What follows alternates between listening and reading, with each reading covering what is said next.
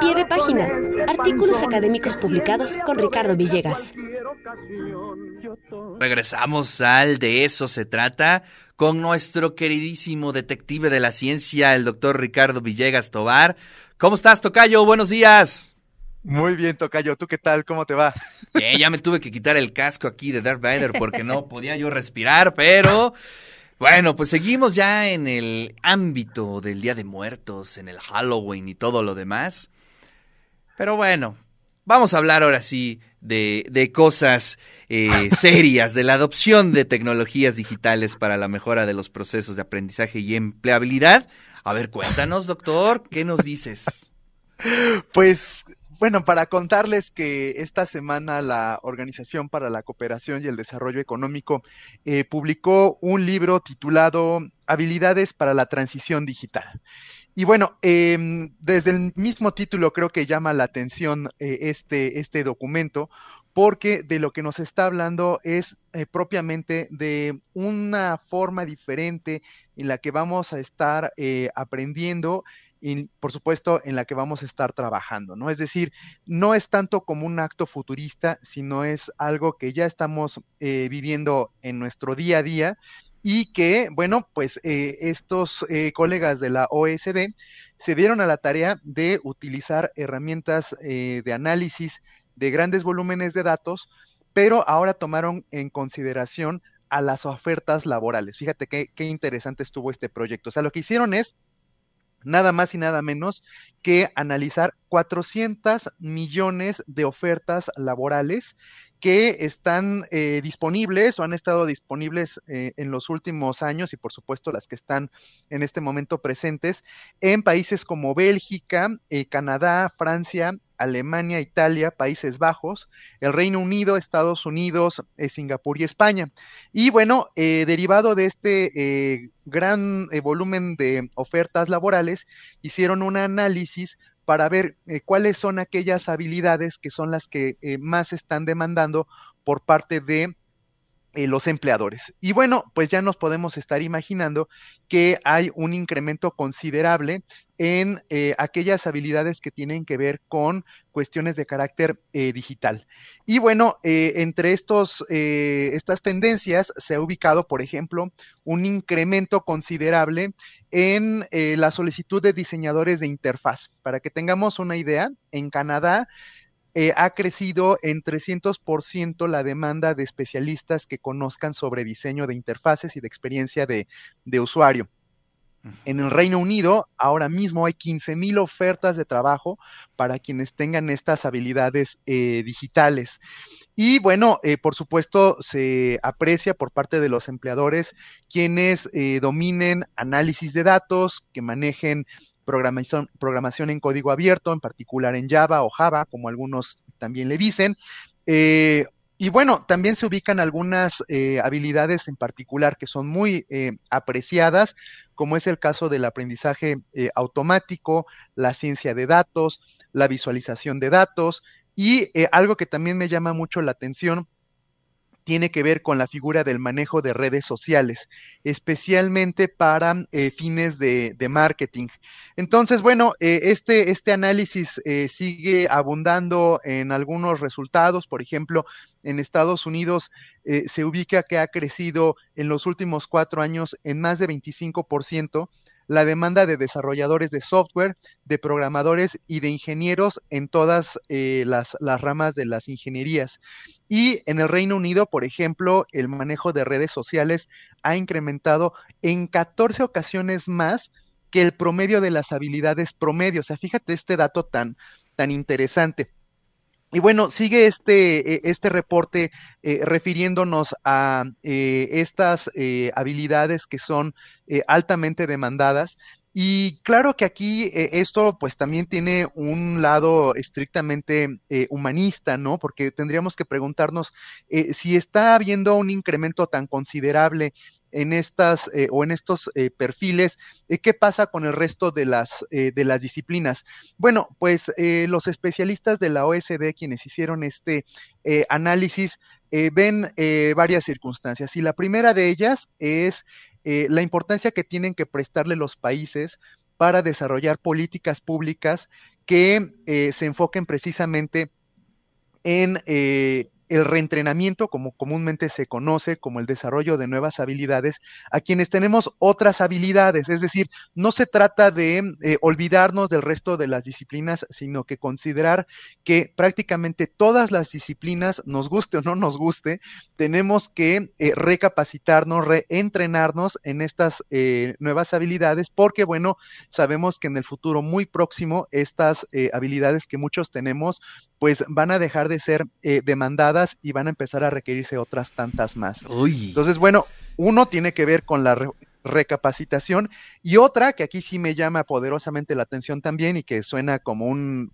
podríamos decir, una llamada fuerte eh, a quienes nos dedicamos a la eh, docencia y a la investigación es quienes estén desarrollando programas académicos tenemos sí o sí que prestarle atención a, esta, a estos temas. ¿no? O sea, ya no podemos seguir en esta idea de mis programas, mis materias, mis temas que yo conozco. No, ya no. Ya tenemos que movernos a estas otras cuestiones para enseñarles a nuestros alumnos, a nuestras alumnas, estas eh, otras eh, habilidades. Entonces, bueno, pues es lo que nos está diciendo la OSD, Tocayo. ¿Cómo ves? Bien, muy interesante. Y me, eh, me, surgen muchas preguntas. Y además, bueno, coincidencias, no sé. Pero sí, yo tengo a un amigo este, muy querido, cercanísimo, que, bueno, él estudió diseño gráfico. ¿no? Este, en los tiempos en que pues prácticamente era el mundo del cartel, ¿no? Este, cuando lo digital apenas estaba eh, iniciando, pero bueno, pues, lo que tú dices, ¿no? La, la capacitación, eh, como que el estar en contacto siempre con las nuevas tendencias, lo llevó a desarrollarse en la experiencia de usuario, efectivamente. En, eh, en, juntar el diseño gráfico, la experiencia de usuario, la programación. Y la verdad es que le va muy bien. Pero a ver, este, es interesante eh, lo que estás diciendo, porque de pronto entonces, eh, pues, ¿dónde aprendemos eso? ¿No? O sea, lo nuevo, ¿dónde se aprende? Esa es como la, gran pregunta, ¿no? Porque finalmente, eh, a lo mejor en la universidad hay como programas ya establecidos y entonces lo nuevo de pronto es complicado, ¿no? Claro, por supuesto, pues eh, eh, estás poniendo el dedo en la llaga porque, como bien dices, pareciera ser que en las universidades no ofrecemos esas eh, formaciones y si hay alguien que está tomando ventaja en esos espacios, en esos lugares en donde se requiere de formación en estas habilidades y son las nuevas escuelas, como por ejemplo las escuelas de Microsoft, las escuelas de LinkedIn, las escuelas de, y te puedo dar una larga historia o una larga lista de eh, despachos eh, consultores, por ejemplo, eh, no, no, quiero decir muchos nombres reconocidos, pero tipo KPMG o Deloitte o todos estos grandes despachos, da la casualidad que ahora ya tienen sus propias escuelas, ¿no? Entonces, tienen una plataforma de educación. Microsoft también, ¿no? Microsoft tiene una poderosísima escuela y entonces ahora resulta ser que estas escuelas virtuales tienen muchos más alumnos que nosotros en las universidades tradicionales y ofertan cursos muy enfocados a, estas temáticas. Y decíamos en alguna ocasión en este mismo espacio, por ejemplo, el Banco Interamericano de Desarrollo también tiene su propia escuela de formación de, eh, habilidades. Y claro, eh, en, en, las universidades tradicionales tenemos eh, programas de educación continua en donde por medio de diplomados pues ya también se empiezan a abordar estas, estas temáticas. Pero sí me parece que, insisto, esta es una llamada de atención tanto para quienes estamos en el ámbito de la administración educativa como para los mismos alumnos que empiecen a considerar eh, su formación de manera individual, quizá para empezar a desarrollar estas habilidades. Sí, complicadísimo, ¿no? Y bueno, pues ahí está, este, digamos, la ruta. Se me hace como un, una encrucijada también, ¿no? Porque eh, cuando las empresas empiezan a dictar eh, por dónde debe de ir los temas, también eso es complicado, digo, tiene sus bemoles y habría que, que hacer también un análisis de eso, ¿no? Este, de cómo se está comportando la empresa, sus escuelas o sus centros de capacitación, eh, las necesidades. Y sí, la verdad es que eh, se está poniendo muy interesante y creo que siempre la universidad ha sido como el espacio para pues analizar lo que está sucediendo y pues también para ponernos las pilas por ahí, ¿no? Tal cual, tal cual, yo creo que, insisto aquí, a quienes se ocupan al del desarrollo de currícula eh, a nivel de, pregrado, eh, inclusive me atrevería a decir desde la misma preparatoria, eh, hay que empezar a, incidir en estas tareas porque después nosotros, los ya los malformados, ¿no? Tenemos que hacer esta migración. Sí. Y la verdad es que sí nos cuesta trabajo, ¿no? Yo te puedo contar que hace algunos meses tomé un diplomado en ciencia de datos y no entendí ni papa. Entonces, me costó mucho, mucho trabajo, ¿no? Porque yo estoy muy consciente de la importancia de esta evolución y hice mi esfuerzo y en la primera me batearon, ¿no? Entonces, pues tengo que volver a intentarlo porque eh, si no evoluciono, pues entonces voy a desaparecer como especie. Así es, sí, sí, sí, sí, ahí tienes toda la razón, ¿eh? Sí, hay que ponernos al tanto de los nuevos lenguajes, ¿no? Los nuevos, eh, las nuevas perspectivas de innovación y sí, tienes toda la razón. Y es que a veces es bien difícil cambiar la perspectiva, las ideas, las creencias, como que uno entra en una zona de confort. No, lo más difícil, ¿sabes qué es? Eh, mantener en, en, en, servicio el, e, el, cerebro, ¿no? Exacto. Como que de pronto ya tenemos este formatos hechos, eh, muchos malos hábitos y dejar de aprender o pensar que ya no se van a mover las cosas es un grave error. Exacto.